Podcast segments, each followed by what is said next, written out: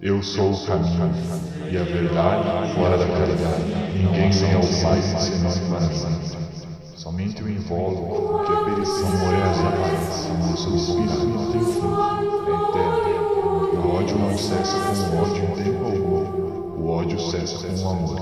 Esta é a lei dito, não é o verdadeiro tal.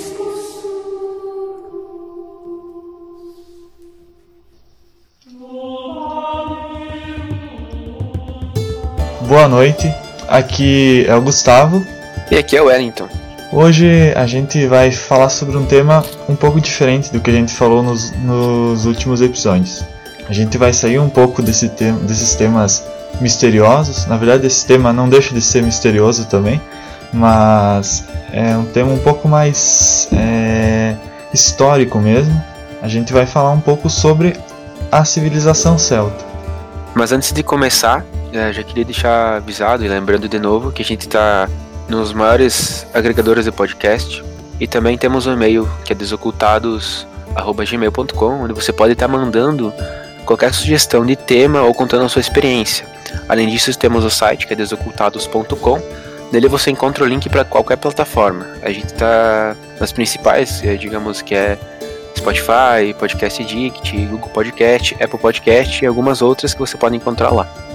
Isso aí, se você tiver, tiver alguma experiência, a gente está procurando realmente relatos das pessoas para que a gente possa utilizar aqui no, no programa para comentar ou para ou para juntar vários relatos e fazer um programa só. Então, se você tem alguma experiência relacionada com religião, com sobrenaturalidade, manda pra gente que a gente vai futuramente estar tá utilizando a sua história.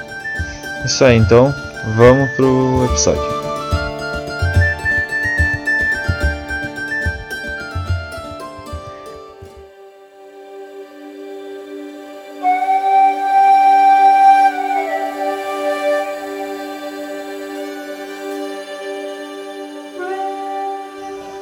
Gustavo falou, a gente vai falar sobre os celtas e a gente vai tratar um pouco mais da história deles. E a gente quer tratar um pouco mais da história porque futuramente vai ter um episódio onde a gente vai tratar um pouco mais sobre as crenças desse povo, sobre a criação do mundo, sobre o que eles acreditavam, como que era a religião deles. Então esse episódio para falar sobre a história é para a gente poder contextualizar melhor quando a gente for gravar o próximo episódio sobre uh, essa questão religiosa. É, na verdade, quando a gente fez o episódio do Espiritismo, a gente fez a mesma coisa praticamente. Antes da gente entrar nos, nos detalhes da religião, a gente sempre tem que falar um pouco sobre a história do, do povo ou do que, do que veio antes, porque não tem como a gente entender uma religião sem entender a cultura e a história de um povo, não tem como. É, e muitas vezes a, as religiões estão ligadas também a, a algumas experiências daquele povo, né? Então é muito importante tratar a história dele e nesse caso que nem foi da, do espiritismo, a história do espiritismo, né, do porquê que é o espiritismo é como ele é, então a gente vai tratar sobre a história dos celtas.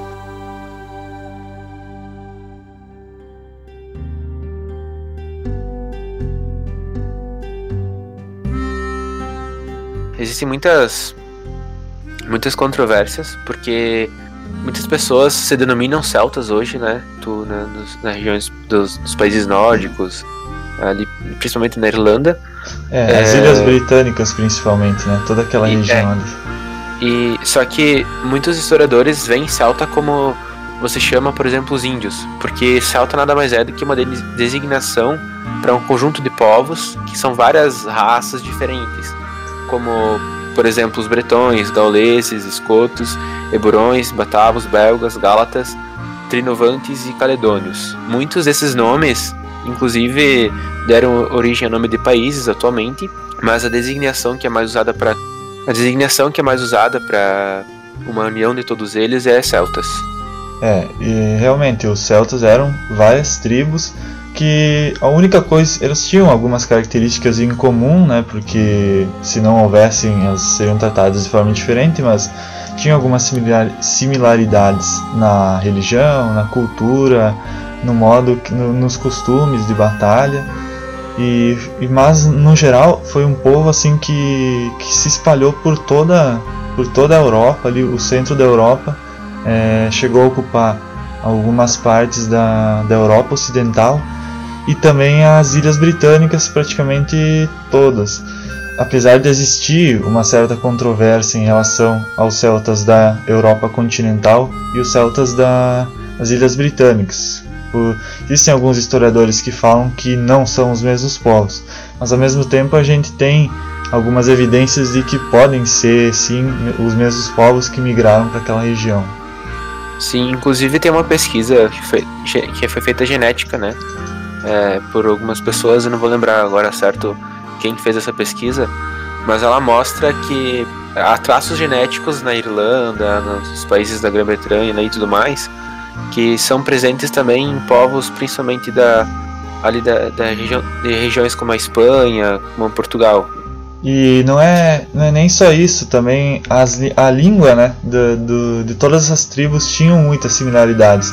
Então, é, apesar de não ser exatamente igual, as, algumas palavras elas são muito parecidas de lugares lá da, da, da Escócia com, com palavras que eram usadas na língua da região que hoje é a Suíça, por exemplo. Então, isso não é uma coincidência, com certeza houve alguma troca de informação entre esses povos para a gente poder dizer que são é, que fazem parte de uma mesma civilização. Existem essas controvérsias e tudo que acontece sobre os celtas tem um, um, outro motivo. Os celtas não gostavam de, eles não sabiam escrever e eles não acreditavam que quando você escrevia alguma coisa você não conseguia transmitir de fato como aquilo aconteceu. As primeiras vezes que celtas são citados são no século 6 antes de Cristo e pelos povos é, gregos, né? É, eles, na verdade, eles, eles comercializavam, né? Eles tinham algumas relações com as culturas ali do Mediterrâneo, né? Principalmente os gregos, como você falou. E, e os gregos escreveram muito sobre os celtas, mas uh, a principal fonte de informação que a gente tem sobre os celtas vai vir da, do Império Romano, é, porque os romanos eles tinham um costume muito muito grande de escrever todas as campanhas deles, todas as explorações, eles escreviam tudo, relatavam tudo. E não foi por menos que eles relataram vários costumes, as características, tudo que eles puderam sobre os celtas. Só que quando a gente é, vê isso dessa maneira, a gente não pode deixar de, de lembrar que por eles serem é, inimigos dos celtas, porque os humanos é, eles buscaram sempre conquistar todas aquelas terras, eles vão escrever tudo é, como um inimigo descreve o outro, né? É sempre uma visão enviesada e a gente não tem uma forma de, de colocar isso em contraste com, os, com escritas de outros povos. A gente realmente só tem a visão dos romanos. É, e fica difícil porque é, pode, pode ser que tenha acontecido justamente por ter essa inimizade uma demonização, de certa forma, dos costumes do, do povo celta, né? Até mesmo pode ter sido esses costumes diferentes usados como justificativa também da nominação. E como os povos celtas ocupavam grande parte da Europa, inclusive se eles fossem um povo organizado, seria uma das maiores, um dos maiores impérios que existiu se fosse um povo organizado. E Roma conquistou praticamente boa parte da Europa. Você tem muitos relatos, como o Gustavo comentou, dos, dos romanos sobre os celtas e inclusive os romanos utilizaram muitas tecnologias celtas que já tinham sido construídas em vários locais da Europa.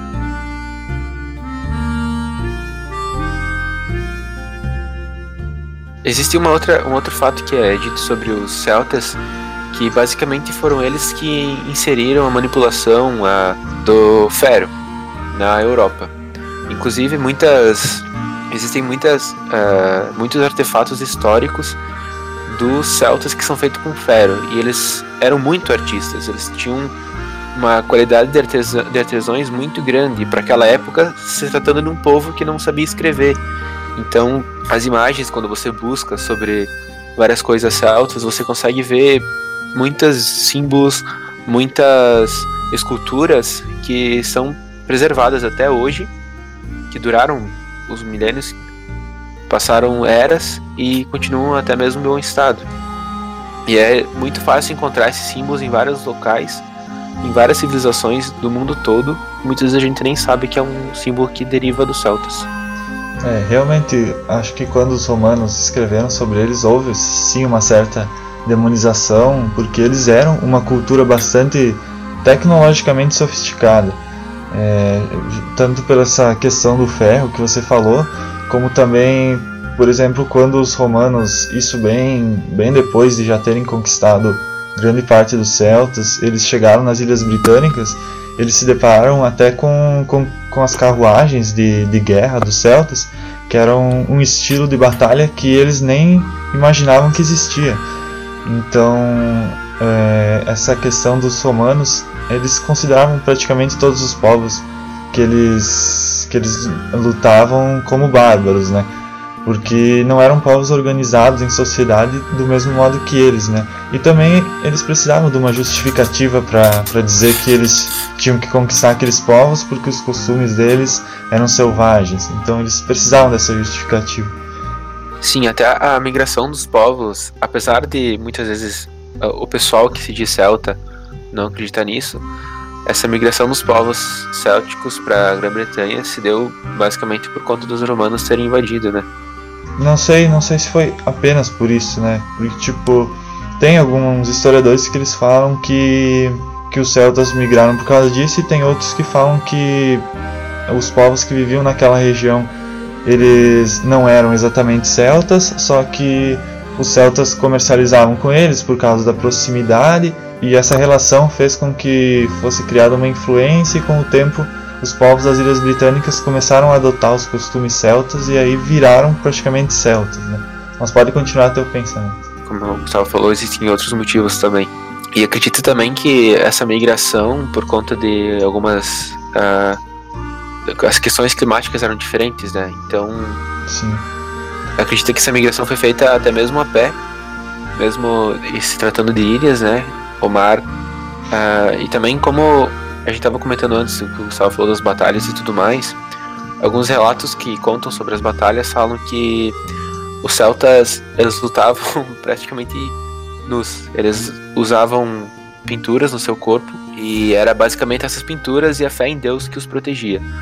E as técnicas de batalha deles se tratavam de intimidar os inimigos. Caso isso não, não, não funcionasse, eles avançavam, voltavam, intimidavam de novo e iam fazendo essa, essa intimidação. O que normalmente levantava a moral da, do próprio grupo e abaixava a moral dos grupos inimigos. O, os celtas eles tinham é, essa questão de, de intimidar os inimigos, eles utilizavam um instrumento musical que era um instrumento de sopro que eles chamavam de que hoje, né, se chama carnix. Até para quem para quem não souber o que é, que eu acho que a maioria não sabe, a gente pode deixar uma, uma imagem no post para vocês verem como é que é, ou até deixar um link para eu vi que tem, eu até ouvi um na verdade dá para colocar no podcast o som dessa desse instrumento durante a batalha. Então era um instrumento que quando eles, eles tocavam né, no meio da batalha justamente para fazer um som para intimidar os inimigos.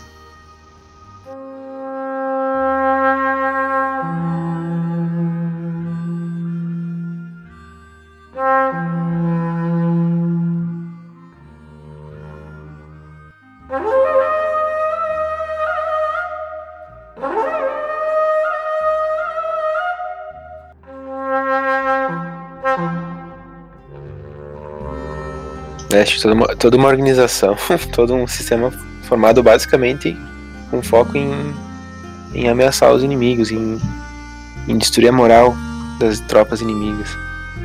É claro que quando chegou os grupos, as tropas de, da, de Júlio César, se não me engano, com toda a organização romana e tudo mais, de um povo que certamente era um pouco mais civilizado, eles acabaram perecendo.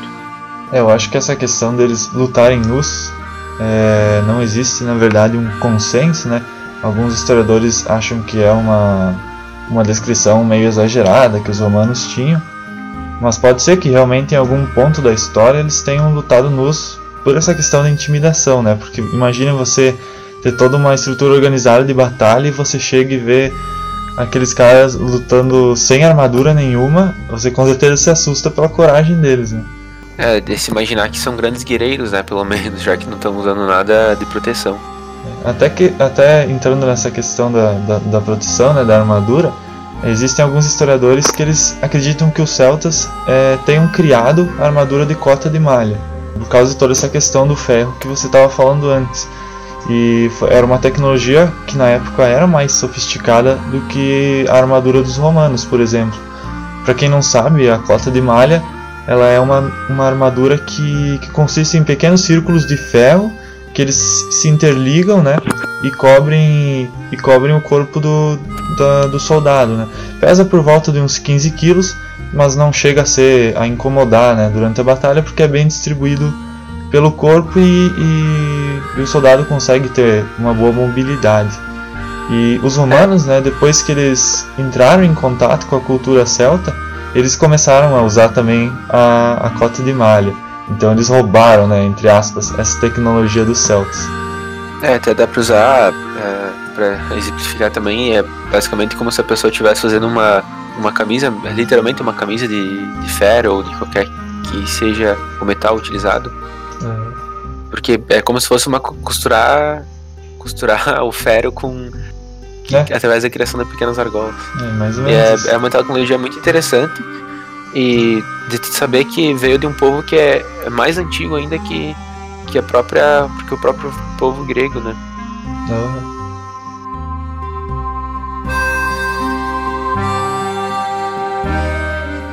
Como, como a gente estava falando, os romanos é que fizeram muitas inscrições dos celtas, né? E o Júlio César, na época que ele que ele estava na campanha dele de expansão de Roma, ele falou um pouco sobre a estrutura social desses povos, né? Claro que não que é uma estrutura generalizada, cada tribo tinha seus costumes próprios, mas no geral ele descreveu os celtas como totalmente rurais, né? E, e nisso ele com certeza tomou a, o Império Romano como comparação, né? E ele descrevia que eles que eles se organizavam em pequenas casas, né?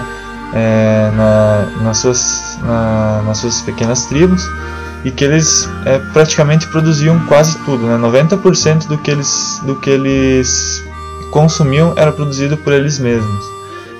Ele também fala que sobre a organização social, né?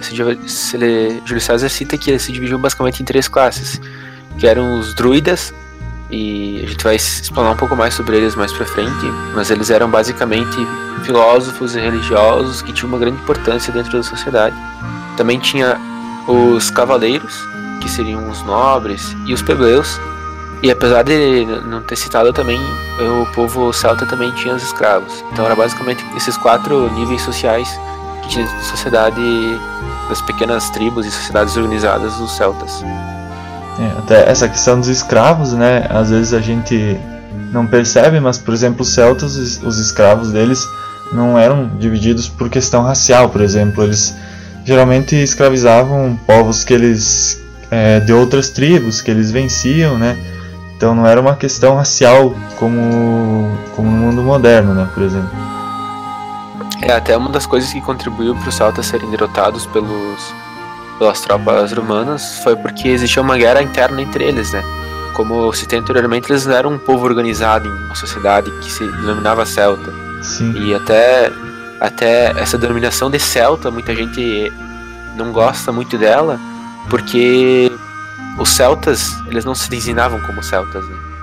Sim. E essa, esse fato deles terem essas guerras, essas guerras entre tribos também, como o Gustavo falou, contribuiu para, para eles serem derrotados pelos romanos.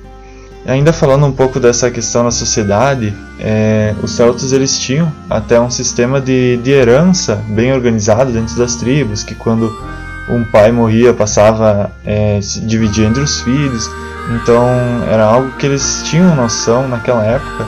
E, e só voltando um pouquinho para os escravos, é, eles não eram tão cruéis assim com os escravos, porque por exemplo, depois de um tempo, se os escravos se comportassem bem e tal, eles até podiam ganhar liberdade e, e depois que eles ganhavam liberdade, o, o senhor deles, né, digamos, é, dava até um pedaço de terra para eles poderem produzir e além disso, os filhos desses escravos eles estavam garantidos que não seriam escravizados futuramente, por exemplo. Então eles tinham um sistema bem interessante social. É muito interessante isso porque é difícil tu encontrar algum povo que, que trabalha dessa forma, né? principalmente essa questão de libertar os escravos. Outra, outra coisa que era muito presente no, nos povos celtas era a questão da família, a questão da amizade. Eles prezavam muito por isso. E o fato de eles viverem em tribo é, e tudo mais fez com que esses laços fossem muito mais fortes. E toda a família ajudava, como é, falou antes na questão da lavoura e cuidar dos animais. E cada família possuía suas terras, suas propriedades. Isso, como o Sal também falou, era passado hereditariamente. E outra coisa interessante que vale ressaltar é que era uma sociedade semi-patriarcal, então as mulheres eram muito valorizadas também. Você não tinha, por exemplo, uma submissão da mulher ao homem, porque justamente por a mulher dar à luz, ela, ela era considerada muito importante. Inclusive, os rios e tudo mais recebiam nomes de deusas. Então, tinha muitas, muitas deusas, eram, eles eram politeístas. E esse fato da mulher ter, ter o poder, digamos assim, de dar à luz, tornava ela um ser muito importante dentro da sociedade. Sim, e até tem relatos né, de, de princesas e rainhas celtas, né, que eram as, as que comandavam suas tribos. Então não existia um negócio de ah, tem que ser o homem que vai que vai ser o rei ou o príncipe, né? Podia ser a mulher, dependendo de dependia de, de quem morria antes, enfim, né? Era, era uma organização. Eles não realmente não ligavam para se fosse mulher ou homem. Outra coisa é que, além de eles terem um sistema de certa forma organizado, então quando você pega, por exemplo, os, os romanos falando que eles eram um povo, um povo tribal, um povo que não era civilizado, é até estranho, porque a sociedade celta era de certa forma complexa. Inclusive tem alguns deles que chegavam a fazer uso de moedas. Por muito tempo eles faziam o comércio através de trocas, né? era é, que é um sistema que eles chamam que é a base de escambo, que troca de mercadorias. Por volta do século 3 a.C., na Gália, surgiram as primeiras moedas conhecidas. Eram feitas de ouro e eram baseadas nos modelos das moedas do Alexandre o Grande. Essas moedas foram encontradas também em bronze no sul da Bretanha e em prata na Aquitânia. Mas nem todos os povos celtas faziam uso de moedas. E os principais exemplares foram encontrados entre os territórios de Gales e da Bretanha. E também é, tem alguns relatos que os celtas, novamente relatos que os romanos escreveram, né? Que os celtas eles até mesmo tinham um sistema de adoção de crianças, que por exemplo quando quando nascia uma criança, ele, ela aí após ela ficar um, um pouquinho maior, né, 5, 6 anos, eles emprestavam essa criança para uma outra família para que ela aprendesse alguma outra especialidade, por exemplo se ela nascia numa família de fazendeiros, ela podia ser emprestada para uma família de artesãos para aprender a, por exemplo, a forjar ferro, né, a fazer armas, esse tipo de coisa. Então é bem interessante. Uh, além de vender mercadorias, os celtas também importavam. Existiam famílias muito ricas que compravam vários produtos. E um dos principais importados era o vinho. Como eles não conheciam uh, como que, é, como que funcionava o cultivo da uva, eh, o vinho era importado. E ele era um, um líquido muito, como eu posso dizer, venerado. Inclusive ele é usado em sacrifícios para louvar os deuses. E é muito estranho tu sacrificar o vinho, né? Mas acontecia. É que na verdade, na verdade, quando eles tinham, eles compravam o vinho naquelas, naquelas jarras gigantes, né? E aí eles, de... eles cortavam a, a garganta da jarra e aí o vinho jorrava. E aí era como se eles estivessem sacrificando um animal, né? Quando você corta a cabeça do animal, o sangue jorra. Então simbolizava isso para eles. Sim, inclusive, se não me falha a memória, foi encontrado, se não, acho, se não me engano, foi né, em alguma região da França, várias tumbas contendo jarras de vinho vindos da Grécia. E o custo dessa de cada jara, se não me engano, tinha 250 litros em média. E cada jara dessas custava um escravo. Era uma jara para um escravo. Então, esse pagamento com uma com uma vida humana, tipo, literalmente um pagamento muito caro. Uhum. E existiam milhares, foram encontrados milhares e milhares de dessas jaras. É, os, os gregos eles até ficavam assustados porque os quando os celtas compravam os vinhos, eles não, eles não misturavam com água. Isso era um costume bem comum né, dos outros povos de diluir o vinho. Mas os celtas não, eles tomavam um vinho puro. E então isso meio que assustava os outros povos e que por isso também eles eram considerados meio selvagens, né, bárbaros.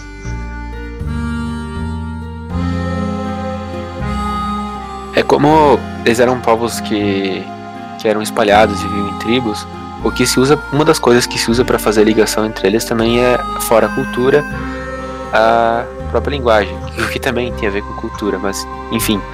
As línguas célticas derivam de dois ramos indo-europeus, que eram um grupo denominado Centum. O celta que, que ele é mais antigo, e como exemplo, você pode ter o irlandês, o gaélico da Escócia e a língua Manx, da ilha de Man. São línguas que derivaram desse celta aqui.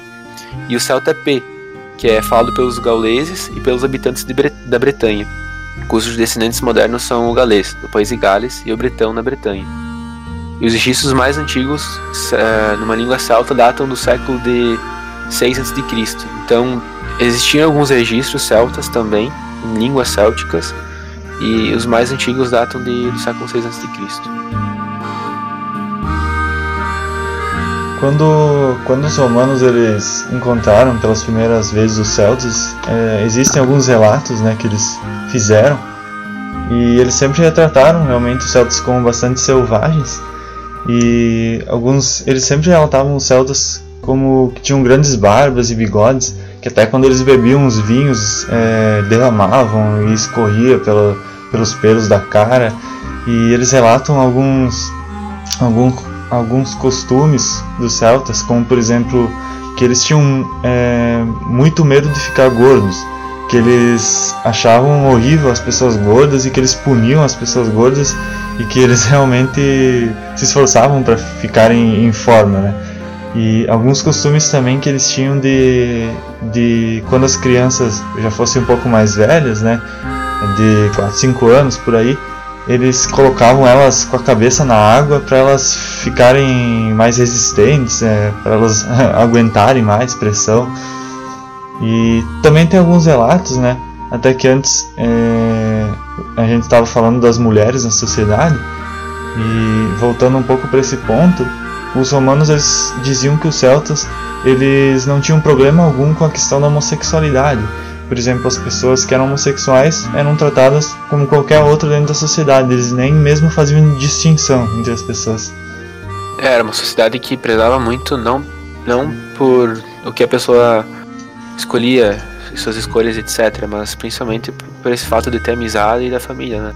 O que é, é, uma, é muito importante. Tu pode ver que, que essas coisas que muitas vezes parecem clichê, como tipo, ah, valorizar a amizade valorizar a família, contribuiu ali, nesse caso dos Celtics, para construir essa sociedade que também era mais igualitária, porque você prezava muito por, pelos laços que você construía com as pessoas, independente das escolhas dessas pessoas, independente se ela era mulher, se ela era de outra cor, se ela era de outra raça, apesar de que existem alguns relatos meio estranhos, como que para o cara se tornar um homem, ele tinha que, depois de uma certa idade, sair e trazer a cabeça de alguém de outra, de alguém que não era celta, no caso.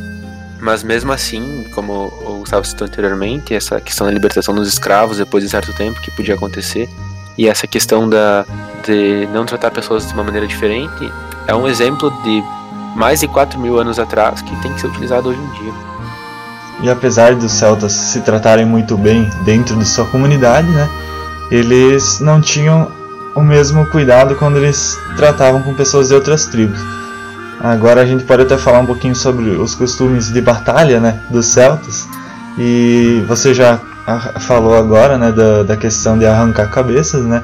Os celtas eles tinham o costume de que quando eles guerreavam entre as suas tribos, é, a tribo que vencesse arrancava a cabeça dos soldados mortos, né, perdedores, e levava como troféu, né, pra, levava para casa mesmo eles acreditavam que a alma da pessoa, que, que a cabeça da pessoa guardava a alma, então para eles era realmente um troféu aquilo. Sim, e até mesmo os corpos, eles tinham o costume de, de fazer meio que algumas armações. Eles levantavam os corpos sem cabeça, amarravam e eles ficavam ali apodrecendo até cair. E depois que eles viravam ossos, esses ossos dos inimigos eram amassados e queimados. E os ossos das pessoas mortas que eram da que eram dos aliados, por exemplo, eles faziam de certa forma alguns era como se fosse como se fosse uma mesa, um, um templo, alguma coisa é uma, uma, uma, coisa meio estranha. Que isso também era uma das coisas que deixava os outros soldados inimigos, como, por exemplo os romanos, bem abismados. Sim. Porque era um costume muito diferente. Mas mesmo assim, tu pode ver um cuidado religioso muito grande, até mesmo com, a, com os corpos dos inimigos, né? E toda aquela questão de usar como troféu, da questão que o Gustavo comentou da alma da pessoa ficar, exemplo, na cabeça e tudo mais. E isso não acontecia só com inimigos de, outra, de outros povos, né? Mas entre os celtas também acontecia isso. Sim, e, e às vezes a gente tem um pouco de dificuldade de visualizar, a gente acha que, ah, mas era só alguns soldados que faziam isso. Mas não, tem até um relato arqueológico que os pesquisadores eles encontraram um, local de batalha, né? Agora não me recordo exatamente em, em qual país que seria hoje, mas eles encontraram um lugar onde teve uma batalha que teve centenas de mortos e eles não conseguiram encontrar nenhuma cabeça sequer, nenhum, nenhuma, nenhum crânio. Ou seja, todos, todos os soldados que morreram naquela batalha tiveram suas cabeças levadas. Nenhuma sobrou naquele lugar. Então eles eram muito detalhistas, eles pegavam a cabeça de todo mundo mesmo.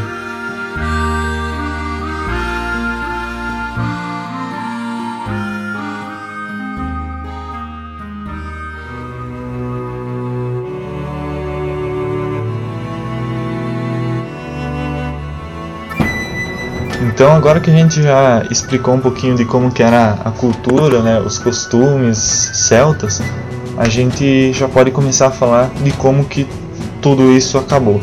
Porque os celtas eles não existem mais, né, apesar de existirem povos, né, principalmente ali nas Ilhas Britânicas, que ainda se denominam celtas, eles não são nada mais que herdeiros dessa cultura, porque o povo celta foi praticamente exterminado pelos romanos. E foi uma, uma guerra né, bem longa que eu, eu assim pelo que eu pesquisei sobre o assunto eu separei em três grandes batalhas né três grandes campanhas que, que definiram o que iria acontecer com os celtas né? e a primeira delas foi a batalha de Alia que foi a, um dos primeiros embates né, entre os romanos e os celtas eles já se conheciam lógico eles tinham até tinham algumas rotas de comércio, não era uma relação totalmente hostil, né? Apesar dos romanos já sempre terem esse desejo de conquista e já terem conquistado algumas tribos, algumas outras tribos conseguiam comercializar tranquilamente com eles. Eu acho que principalmente o que contribuiu para para uma das coisas que também contribuiu para eles terem invadido os povos, além do fato de terem culturas diferentes, é que eles basicamente estavam no caminho do, de Roma para quando ela começou a expansão dela, né? E essa primeira batalha, que é a, é a de Alia, né? Ela foi marcada pela derrota romana e ela se desenrolou nas proximidades do rio Tibre e Alia. Basicamente 11 milhas romanas, cerca de 15 quilômetros de Roma, do norte de Roma praticamente. É, na verdade, assim, a batalha ela teve antes ainda da batalha, né? O que aconteceu foi que uma tribo celta, que agora não vou lembrar o nome, eles estavam tentando negociar com os romanos e esses celtas eles exigiram terras. E os romanos vão ser o último povo que vai ceder terra para um inimigo, né? Então, um dos soldados romanos se desentendeu com outro celta, mas eles estavam no ato de diplomacia, não era uma, uma batalha nem nada do tipo. Só que esse soldado romano matou o diplomata celta. E os celtas ficaram putos da cara, porque era, era só uma negociação e, e uma pessoa acabou morta. Então eles, eles exigiram que Roma punisse essa pessoa que, que tinha assassinado o diplomata celta. E só que na verdade Roma não apenas não puniu, como também condecorou o cara que tinha matado o celta. E, e isso aí foi o estopim para depois acontecer a Batalha de Alia algum tempo depois. Que então a, o lado celta foi, foi liderado principalmente por um cara que os romanos chamaram de Brenos, né? Que, que em português a gente chamaria de Breno. Então quando, quando o Breno ficou sabendo de toda, de toda essa, essa confusão que houve, ele juntou um grande número de soldados celtas, né? De, de guerreiros ali da, das tribos que ele, que ele conseguiu, né, que ele dominava, e já foi direto para o território romano e pegou to, eles totalmente de surpresa, porque eles não esperavam que os celtas fossem é, liderar uma investida contra eles, né? E uma investida organizada ainda por cima. Então, sem, sem ter tempo para se preparar, os, os romanos acabaram sendo, sendo massacrados nessa batalha. Eles não tiveram chance nenhuma. Estima-se que mais ou menos 20 mil romanos morreram nessa batalha, que foi é, uma batalha fácil para os celtas. E depois disso, na verdade existem vários relatos sobre o que aconteceu depois da vitória dos celtas, né? Que foi uma das primeiras batalhas e a única que os celtas conseguiram vencer. Mas um, o que eu, alguns historiadores romanos, né, e gregos falam que aconteceu foi que, que não só se contentaram né, os celtas em destruir os romanos ali, eles continuaram avançando e chegaram até Roma. E quando eles chegaram em Roma, eles invadiram a cidade, mataram crianças, mulheres, idosos, eles não tiveram piedade com ninguém. Eles mataram todo mundo que tinha na cidade de Roma. E só que quando eles chegaram lá, alguns soldados já tinham avisado para uma certa parcela da população fugir, então não foi toda a população morta, né, porque uma parcela tinha conseguido fugir, mas eles não deixaram ninguém vivo, eles mataram todo mundo, e inclusive foi a primeira vez, é, se esse relato for realmente verdadeiro, né, porque tem algumas divergências, mas foi a primeira vez que Roma foi invadida em toda a sua história. Né? Depois ela viria a ser invadida algumas outras vezes, mas é, os celtas foram os primeiros a conseguir invadir Roma.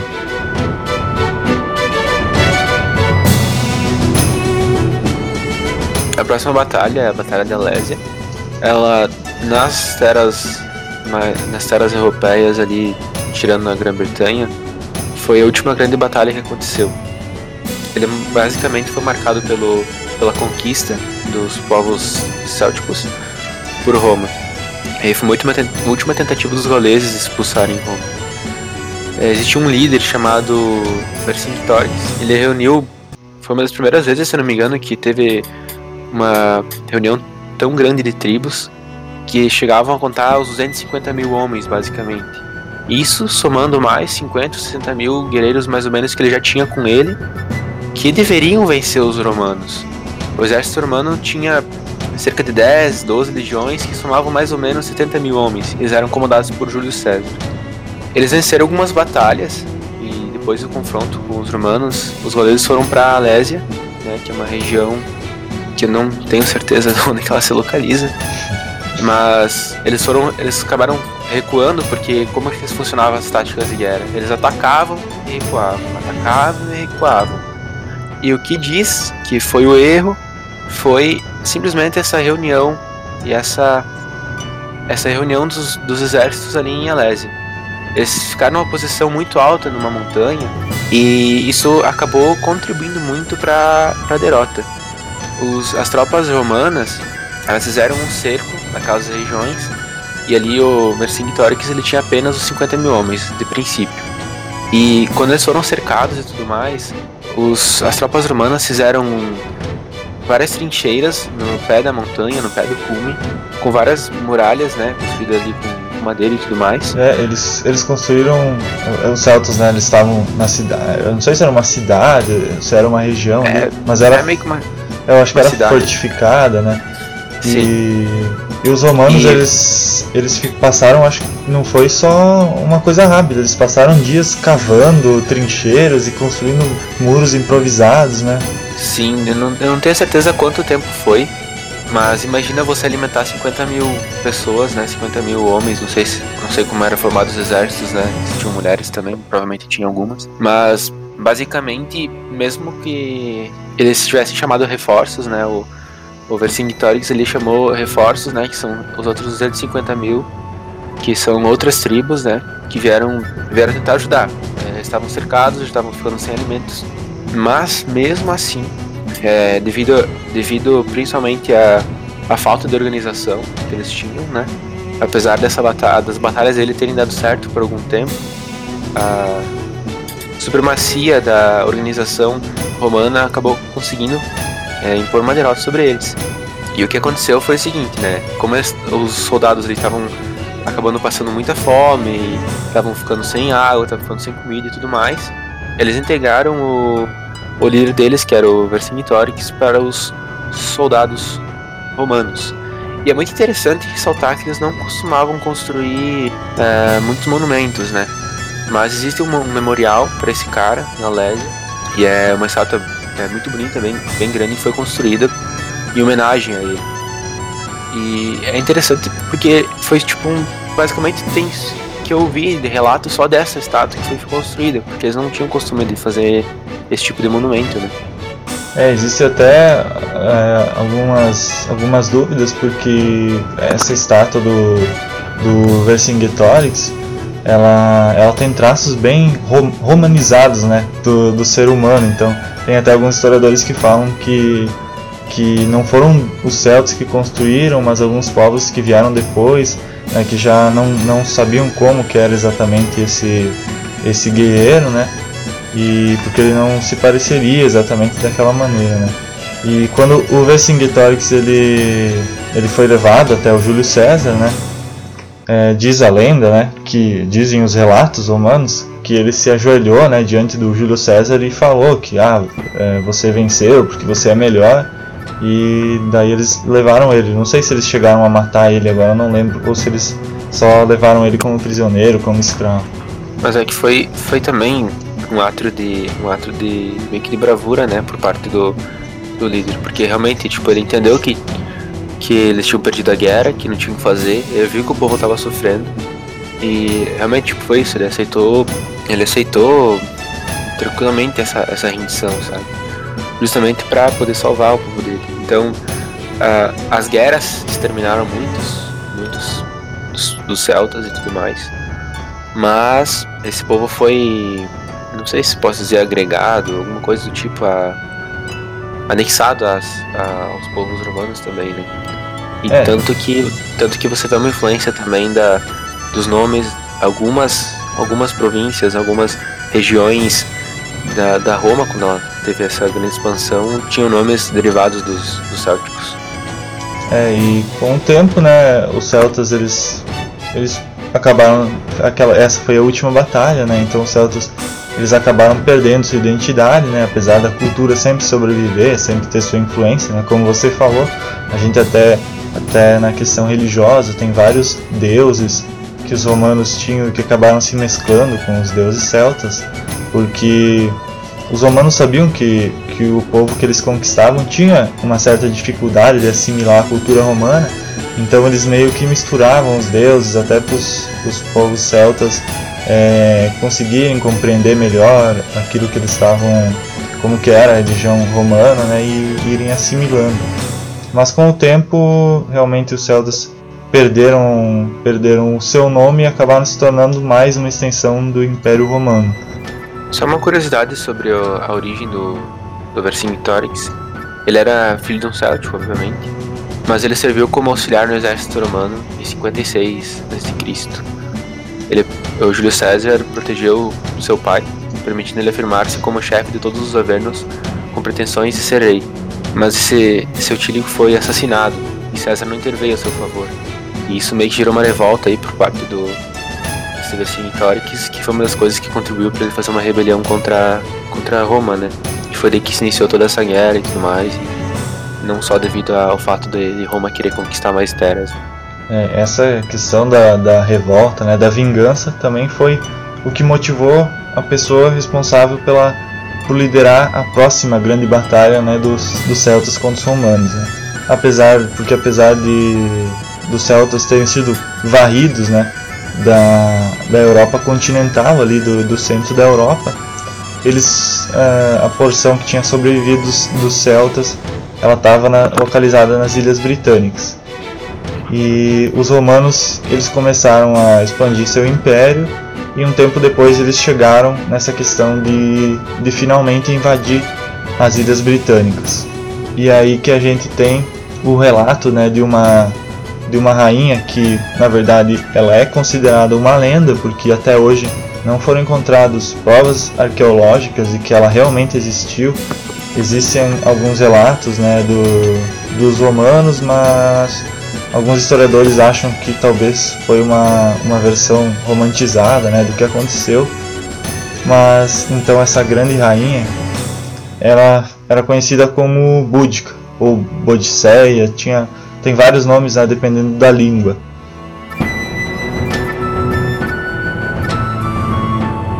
Então a, a Búdica, na verdade ela era a rainha, né, a esposa de um rei, né, ali do, da tribo dos Icenos, que ficava ali nas Ilhas Britânicas. O que aconteceu foi que essa tribo já tinha algumas relações com os romanos, né, de comércio, enfim. E até o dia que, que o marido dela, né, o rei dos Icenos, ele faleceu.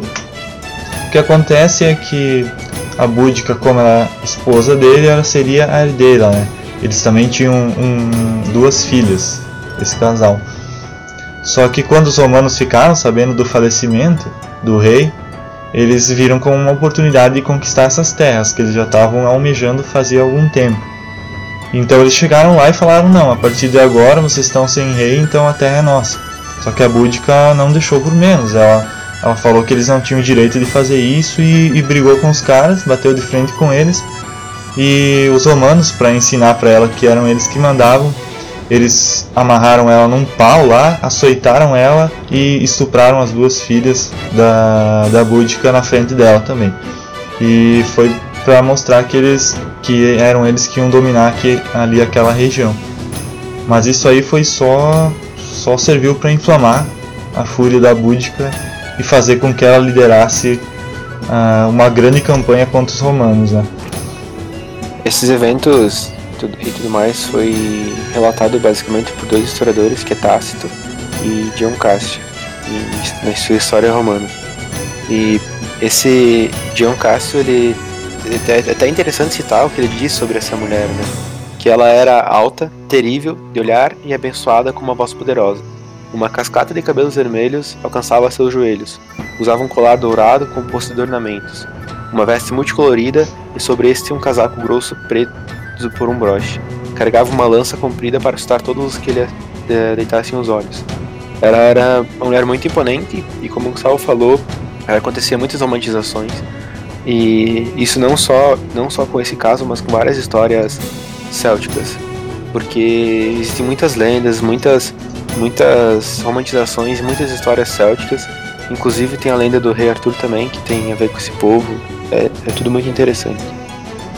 Então, né, depois, depois da Búdica é, começar a ter esse desejo de vingança, ela liderou seu primeiro ataque e foi contra uma cidade chamada Camulódromo, que, que era um, posto ali que, o, que os romanos tinham dentro das Ilhas Britânicas, que não era muito longe ali de onde se, de onde se localizava a tribo dos Icenos. E quando a Búdica chegou nessa cidade, ela se aproveitou do fato de que os romanos eles não estavam com seus soldados nesse posto. Os romanos, é, depois de terem, terem feito tudo aquilo com os icenos, eles é, se dirigiram para uma outra região, não muito longe dali, é, que era uma região onde se localizava um grande, é, um grande retiro de, de druidas celtas, que eram né, os, os líderes religiosos, os, os grandes filósofos, como Wellington falou antes, né, do povo celta. E eles se dirigiram àquela região com um objetivo em mente, que era matar todos aqueles druidas, porque eram os druidas que estavam mantendo os celtas unidos. A partir do momento, eles sabiam, né, que a partir do momento que os celtas perdessem esses líderes, na, uh, esses líderes naturais que eles tinham, eles não teriam mais como se unir, eles não iam conseguir mais ser uma organização. Então fazia parte da estratégia dos romanos ir até essa fortaleza de druidas.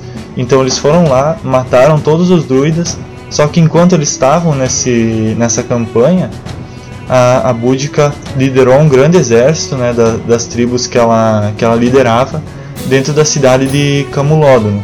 E quando ela chegou lá, só tinha mulheres, crianças e idosos, né? tinha um que outro soldado.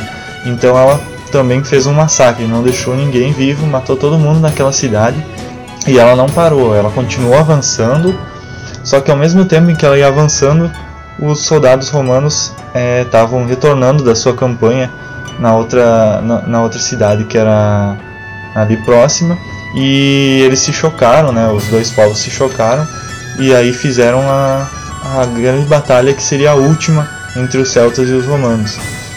E as forças então do, do general Paulinus e da Búdica se enfrentaram numa, da, numa estrada que, que eles chamam de Watling Street, que era uma rota de comércio que os celtas utilizavam naquela época. E apesar dos celtas eles estarem em maior número, o Paulinus ele, assim como todos os generais romanos, ele era muito inteligente, ele escolheu muito bem o terreno de batalha.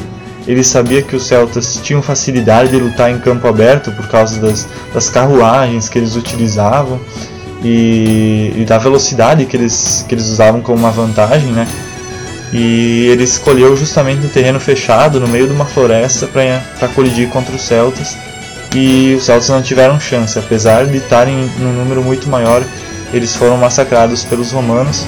A Búdica ela sobreviveu, ela até morreu um tempo depois por causa de outra coisa, mas é, os celtas realmente ficaram sem, sem soldados, porque todos foram exterminados ali e aquela batalha foi o fim dos celtas no mundo praticamente, porque o que sobrou foi só a cultura, foram só os relatos. O povo celta foi praticamente todo exterminado nesse ponto da história.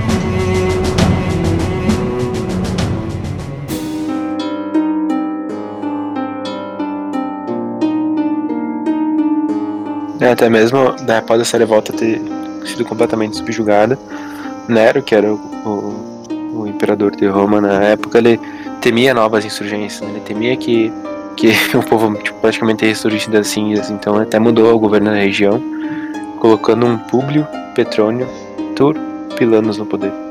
Que ele era um. Não sei quem, não sei quem era esse cara, não, não cheguei a pesquisar sobre ele. Mas ele. É, essa crise basicamente fez com que Nero abandonasse a Grã-Bretanha. Então, mesmo eles tendo, ele sendo perdido, mesmo tendo acontecido tudo isso, eles conseguiram, de certa forma, fazer com que, que Nero abandonasse é, essa região que eles estavam tentando conquistar. E realmente, assim, tu, tu vai analisando a história e vendo os relatos que se tem, que basicamente que tipo, foi precisamente o fator principal para ter contribuído com essa derrota contra as forças romanas foi o fato de eles não conseguirem se organizar e comandar tantas tropas. Eles tinham muitos soldados a mais que os romanos, muitos, mas a organização romana era tão superior que foi suficiente para contribuir para a derrota deles. É, a experiência romana também, né? Porque os, os celtas, eles, os grandes inimigos deles foram os romanos, enquanto os romanos eles tinham muitos inimigos, né? Então eles eles tinham muito mais experiência em batalhas, eles realmente montavam estratégias, escolhiam o terreno, escolhiam a formação né, das tropas, então eles tinham uma. apesar de às vezes eles até terem menos tecnologia, como por exemplo as armaduras celtas eram muito superiores, mas eles já aprendiam a tecnologia, copiavam e já implementavam. Então eles tinham uma superioridade nesse sentido que foi o fator culminante né, para eles vencerem os celtas.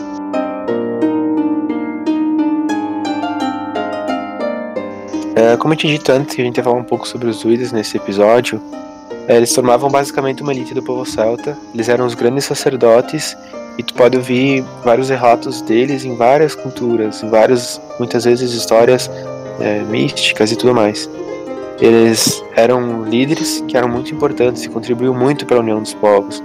Inclusive um dos focos, um dos focos de, de derrota, como já foi citado também, era os druidas, né? Os povos, os povos romanos entenderam que eles precisavam derrotar os druidas porque os druidas eram basicamente o que dava força para a sociedade. Eles tinham essa questão da religião muito forte, a questão do sacrifício e tudo mais. E eles eram líderes filosóficos que faziam realmente filosofia, tratavam de questões que, que outras pessoas não tratavam. Isso anteriormente a, aos filósofos gregos, que são os mais famosos. É, existem até alguns relatos, né? Antes a gente falou que, que os celtas não sabiam escrever, mas existem alguns relatos que os druidas eles até chegaram a desenvolver um sistema de escrita. Isso depois de conhecer os romanos, eles copiaram algumas coisas. Eles até por causa do estudo deles, eles tinham talvez uma facilidade maior em compreender a língua dos, dos romanos e eles meio que copiaram.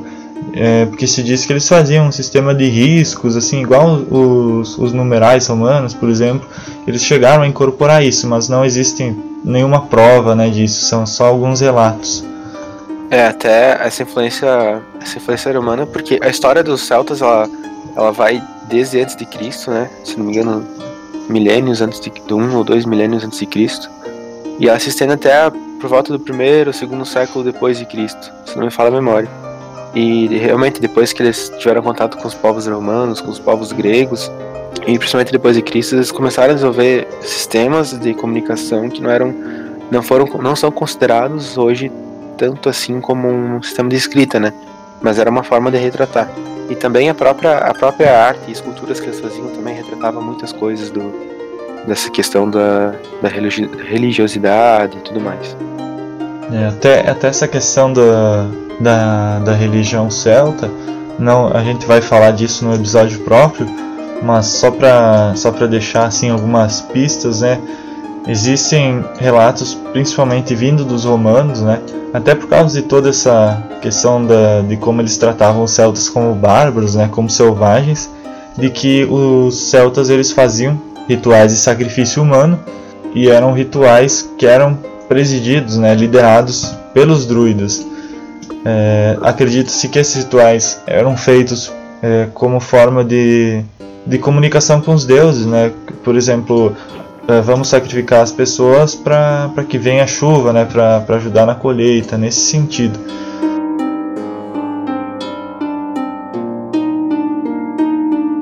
Então, para a gente terminar essa questão da história dos celtas, a gente não pode deixar de falar do que restou da cultura celta, né? É, porque apesar deles terem sido exterminados, é, os romanos, né, como eu falei antes, incorporaram algumas coisas e outros povos também e é o que restou hoje, né?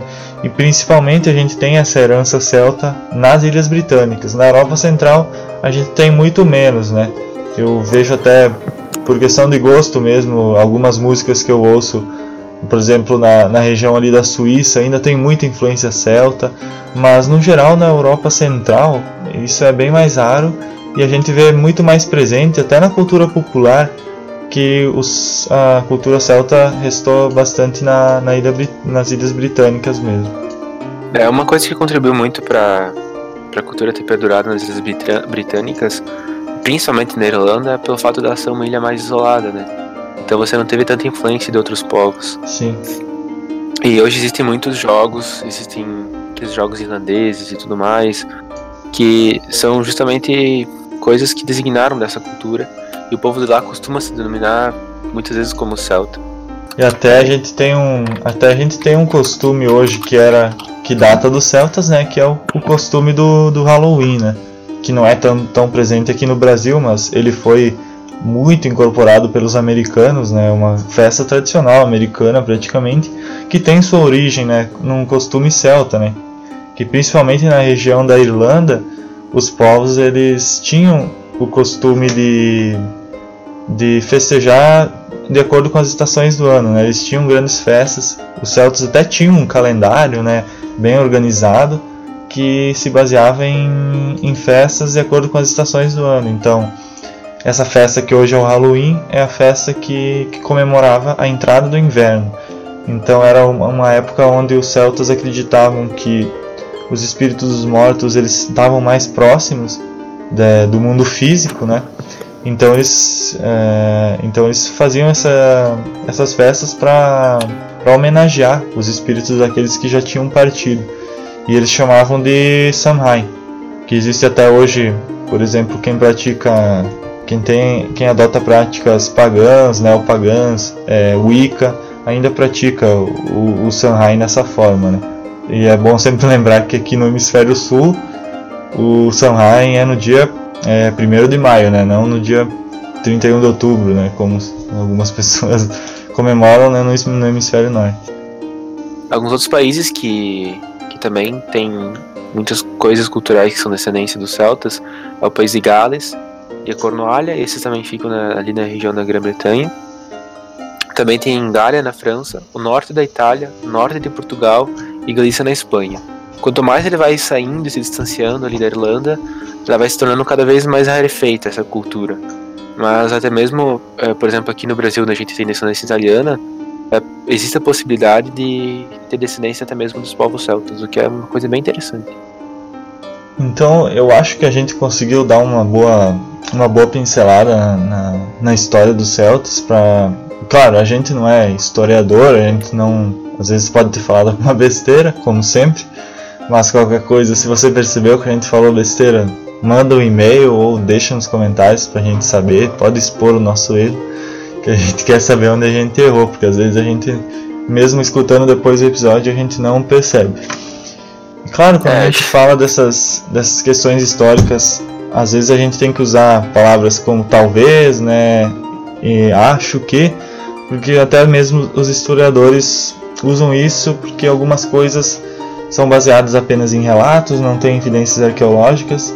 Então, por exemplo, a búdica pode ser que seja só uma lenda e a gente está tratando como história, mas enfim, isso faz parte de qualquer cultura, né? Sempre vai ter isso, principalmente nessas civilizações mais antigas. É, e até principalmente a civilização, a civilização dos celtas, porque realmente não tinha muito relato, né? Tudo que tu tem sobre eles é de outros povos, é difícil encontrar alguma coisa que veio diretamente deles, documentos que comprovem, e basicamente o que, o que dá sustentação para algumas coisas é questões arqueológicas mesmo, né? Questões de relatos romanos, relatos gregos e algumas questões biológicas e arqueológicas.